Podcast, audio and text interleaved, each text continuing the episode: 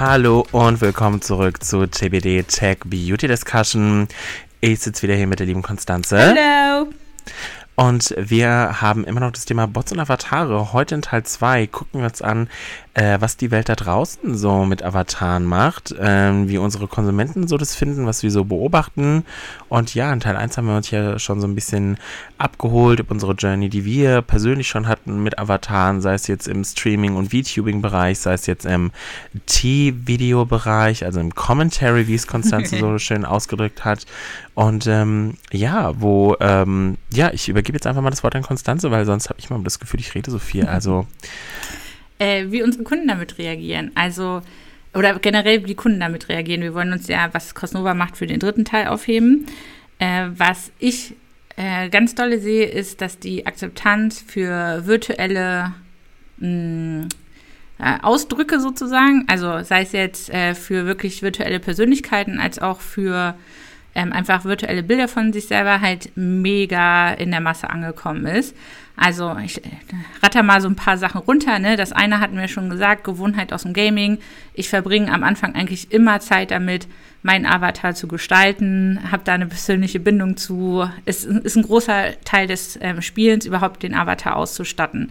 Dann haben wir die ähm, Kundengewohnheit auf den Socials mit Filtern sich zu verstellen, einfach mal anders auszusehen äh, teilweise leider sogar so weit von dem ein, eigentlichen Aussehen abzuweichen, dass es dann da echt auch ein bisschen Störung gibt, wie ich eigentlich in Wirklichkeit mm. aussehe.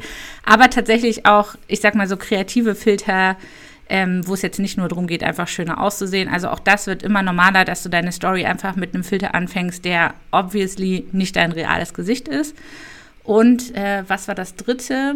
Ah, äh, die NFT-Bubble der letzten Jahre. Äh, kauf dir dein NFT-Abziehbildchen, um dich auf Twitter und Stimmt, so weiter darzustellen. Auch, auch, das sind Avatare. Ähm, das sind quasi Ausdrücke oder digitale Ausdrücke deiner Persönlichkeit. Das heißt, auch da ähm, gibt es eine große Akt oder gibt es eine größere Akzeptanz, eine größere Diskussion in der Masse.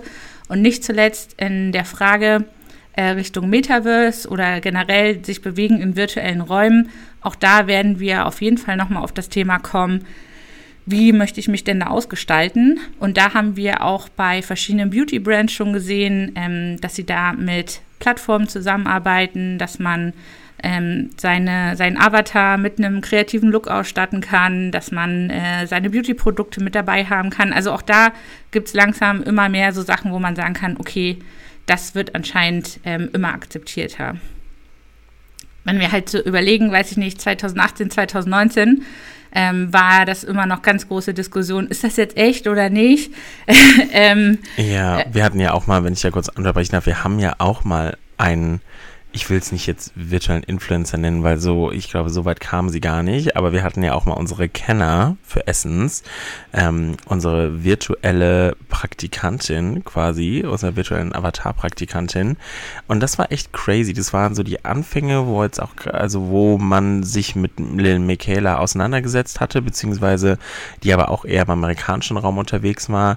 Ähm, und wir haben das ja auch ausprobiert und es war also die Leute waren wirklich sichtlich verwirrt, ähm, ob diese, ich sage mal, nee, Avatar, ob dieser Avatar jetzt wirklich echt ist oder nicht. Und es ist so crazy, wo wir auch damit inzwischen hingekommen sind. Ne? Ich meine, es gibt inzwischen Avataren auch mit ähm, so für ich, ich ja, Minderheiten auch, es gibt, ne, haben wir auch letztens in unserem Workshop gesehen, Avatare mit Down-Syndrom, um da auch nochmal die ähm, Sichtbarkeit zu fördern. Also es sind, es gibt einfach wirklich keine Grenzen mehr, was das Thema angeht und auch die Möglichkeiten. Ja. Oder äh, zwei Cases, die ich da noch in den Raum werfen will. Das eine ist Miss Germany. Die haben mh, hm, sich ja sowieso ein bisschen umstrukturiert, ähm, dass sie eben sagen, ja, Schönheit schön und gut, aber wir wollen vor allen Dingen darauf gehen, äh, welche Frauen sich ähm, einsetzen in ihren Communities für soziale Zwecke und so weiter. Und da haben sie sich eine äh, virtuelle Moderatorin für genommen, die die Events begleitet auf Twitch, also quasi dann die Kandidatin interviewt.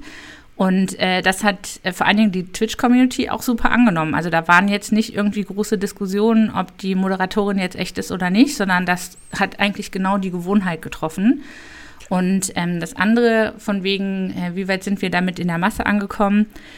Äh, Pro7 Sat1 hat einen äh, virtuellen Avatar gelauncht, äh, die zum Beispiel die, ähm, wie heißt das, die Show jetzt nochmal, Masked Mask Singer oder so? Mhm. Ähm, die von denen die Moderatorin interviewt äh, per Call. Also ne, kann man jetzt auch äh, noch mal hingucken, ob und wie realistisch das aussieht oder ob das nicht manchmal auch ein bisschen creepy rüberkommt.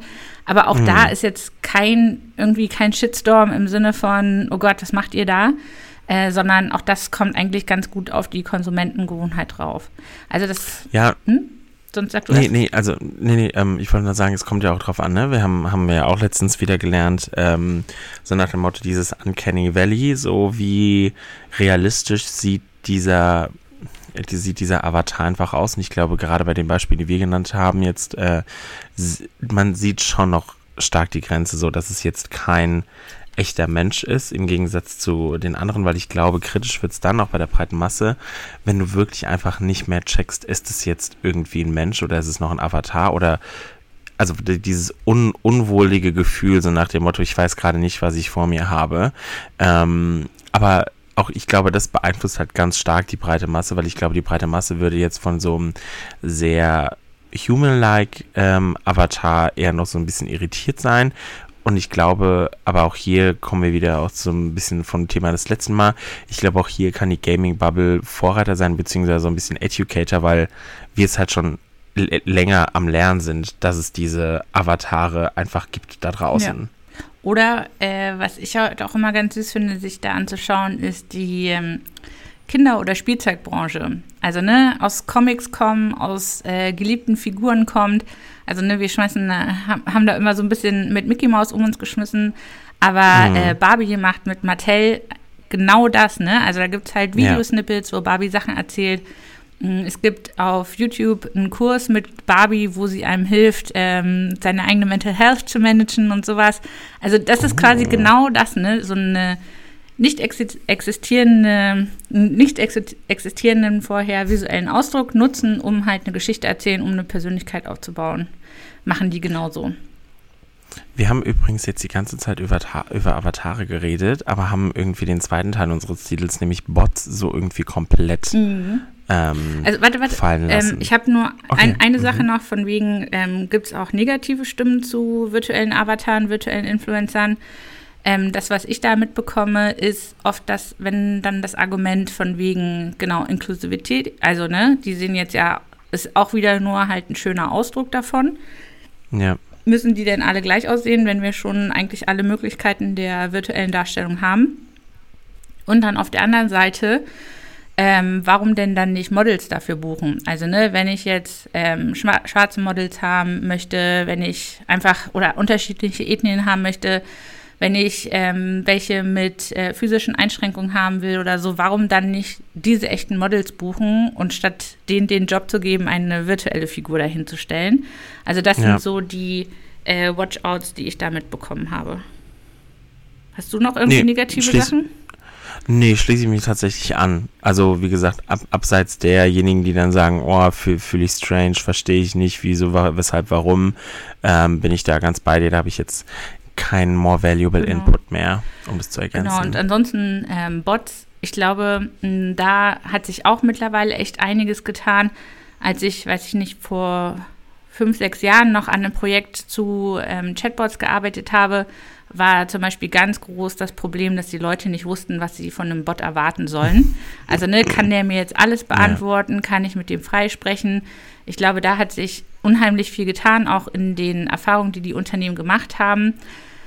Ähm, jetzt muss man eher fast schon wieder gucken, äh, dass die Leute den Bot auch wirklich interessant finden. Also, ne, weil sie halt so eine klare Erwartung haben, so, ja, der kann mir halt äh, vorgefertigte Antworten geben, dass man wirklich auch genau herausstellt, äh, was der Mehrwert davon ist. Ähm, und wenn man das dann eben jetzt halt noch mit zum Beispiel einer animierten Persönlichkeit dazu packt, ähm, ist das halt wirklich ein ganz spannendes, ganz spannendes Zwischenfeld sozusagen. Ja, und ich glaube tatsächlich, ähm, dadurch, dass wir beide ja auch schon in diversen Projekten auch mit Bots gearbeitet haben, ist bei mir auch die Frustrationsschwelle ein bisschen größer mit anderen Brands, weil ich muss einfach sagen, ich denke mir so, ich weiß, was möglich ist und ich sehe, was ihr umsetzt und ich bin einfach frustriert. Also gerade wenn du ähm, ich, ne, also typisch für meine Generation, ich hasse es zu telefonieren oh, ja. und bin immer sehr dankbar, wenn irgendwie so ein Bot da ist, beziehungsweise so ein Chatfenster. Und es ist immer eine 50-50-Chance. So chattest du mit einem Mitarbeiter, wie zum Beispiel Mediamarkt, Props to you, weil du wirst automatisch, glaube ich, zu einem Mitarbeiter weitergeleitet, beziehungsweise ich glaube, wenn der Chatbot merkt, so er kommt nicht weiter, dann kommt eine, eine Person mhm. in den Chat. Aber zum Beispiel meine lieben Freunde, ich glaube, es ist Vodafone oder so, wo ich mir so denke, oh, anstrengend. Vor allen Dingen, weil ich, wenn ich diesen Chat schon aufmache und ich denke mir so, ich weiß, der Chatbot wird mir nicht helfen können. Why even bother, mm. so ungefähr. Ähm, das ist dann immer so, wo ich mir so denke, also entweder ihr habt halt einen Chatbot und der kann mir mehr sagen als das neueste Angebot und wie viel kostet mich das neueste iPhone ähm, mit Vertrag ähm, oder ihr lasst es halt. So, weil diese vorgefertigten Antworten, die finde ich immer, ja, die sind ganz nett und ja, wahrscheinlich sind es auch 90% die most frequent asked question, die die Leute da halt reinballern. Aber ich denke mir so, Leute, denkt doch mal an die Leute wie mich, die nicht telefonieren möchten. die möchten einfach nur mit irgendjemandem oder irgendwas chatten, der die Frage trotzdem beantworten ja. kann. Ja, oder? So, please, Leute, habt, habt ein Herz für, ähm, ich weiß gar nicht. Millennials. Social Anxiety Menschen. ja, genau. Ähm, oder was dann sonst, äh, wie soll ich das sagen, was dir sonst wahrscheinlich auch mehr helfen würde, wenn du von Anfang an klar wüsstest, okay, dass der Bot beantwortet jetzt nur FAQs. Ja, genau. Weil dann würdest du gar also, nicht ne? erst das Gespräch mit dem anfangen. Nee, dann, dann muss ich halt anrufen genau. oder ich schreibe euch eine E-Mail, Leute, seid, seid ready dafür. nee, ja, genau, deswegen, also auch dieses hier eine Expectation Management einfach, ich würde einfach sagen, kommuniziert doch bitte klar, was der Chatbot machen kann. Ne? Also wir haben ja inzwischen auch ein paar ähm, Chatbots ähm, auf unserer Website programmiert, der dir auch ganz klar sagt, ich finde mit dir zusammen entweder deine perfekte Foundation oder zum Beispiel Mascara, wo ich genau weiß, aha, am Ende dieser Chat Chat-Reihe wird mir quasi ein Produkt vorgeschlagen. Ich muss sagen, diese Bots finde ich sehr cool. Und ich hatte letztens ein, äh, eine Experience bei, ähm, bei Penhaligon, weil ich mir, ich bin inzwischen so ein bisschen so in die Duftschiene reingerutscht. Mm, da musst du uns auch mal ähm, Empfehlungen dann geben nächstes Mal. Ja, ähm, und ähm, wer das kennt, weiß, die Düfte sind ein bisschen pricey, deswegen war ich so, okay. Ich hatte so einen Kopf und die hatten, ich weiß jetzt nicht, ob man es als Bot machen kann, weil das war aber auch trotzdem wie so eine Art also es war eine Abfolge von Elementen, die ich anklicken musste und die haben einen mitgenommen auf so eine Reise durch so verschiedene Welten aus ihrer Brand und du musstest halt dann ähm, sagen, so bist du, die haben das zum Beispiel gemacht, so welcher Hut bist du, welcher Abenteurer bist du, welcher Urlaub bist du und es war so richtig cool gemacht und es war auch eine Art von Chatbot, nur dass er nicht mit mir gechattet hat, sondern mir einfach immer eine Frage gestellt hat mhm. und drei Bilder abgefragt hat. Aber es hat mich so mitgenommen. Am Ende kam tatsächlich auch der Duft raus, den ich mir in den Kopf gesetzt hatte. Da dachte ich mir so, okay, I know what I want. Ähm, aber es war einfach cool, weil das, das ist halt auch, ne, der, der Bot muss nicht darauf festgelegt sein, mir irgendwie drei Fragen zu stellen oder mit mir wirklich reden zu müssen, sondern man kann so kreativ damit werden und so verschiedene Sachen damit machen, dass, was den User halt auch einfach unterhält und was dann auch wieder so ein Entertainment-Faktor ist mit der Bra äh, Brand, äh, mit der Brand einfach, ähm, Zeit zu verbringen und sich damit intensiver auseinanderzusetzen. Und ich muss sagen, diese Experience hat definitiv dazu geführt, dass ich mich einerseits in meiner Chance bestätigt gefühlt habe und zweitens, dass ich definitiv diese Seite öfter besuchen werde, weil es einfach ein sehr nettes Gimmick war. Und ich habe es jetzt auch schon mehreren Leuten weiterempfohlen, die darauf dieses Quiz gemacht haben. Also auch da wieder, äh, ich glaube, dass, äh, darum kommen wir jedes Mal bei so einer Konsumenten, beim Konsumentenpart. Äh, wenn man zum Beispiel virtuelle Avatare, virtuelle Influencer mit äh, Bot-Mechaniken verbinden möchte, auch da immer ganz klar herausstellen, was der Mehrwert für den Kunden ist, was zu erwarten ist und was auch an Interaktion zu erwarten ist, weil dann weißt du auch, ob du dich darauf einlassen möchtest oder nicht. Ja, exakt. Exakt, dann sind wir schon wieder durch.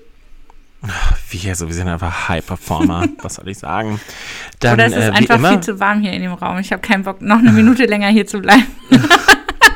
In Konstanz, wir müssen jetzt noch Part 3 aufnehmen. Ah, okay. Enttäuscht unsere Zuhörer nicht. Alright, Leute, das war Part 2. Gebt uns gerne in den Kommentaren Bescheid, wie, was ihr von dem ganzen Thema Bots findet. Kennt ihr vielleicht coole Bots, dann postet sie auf jeden Fall rein. Wir freuen uns auf jeden Fall auch wieder, wenn ihr den dritten Teil einschaltet. Bis dahin, ciao. Tschüssi.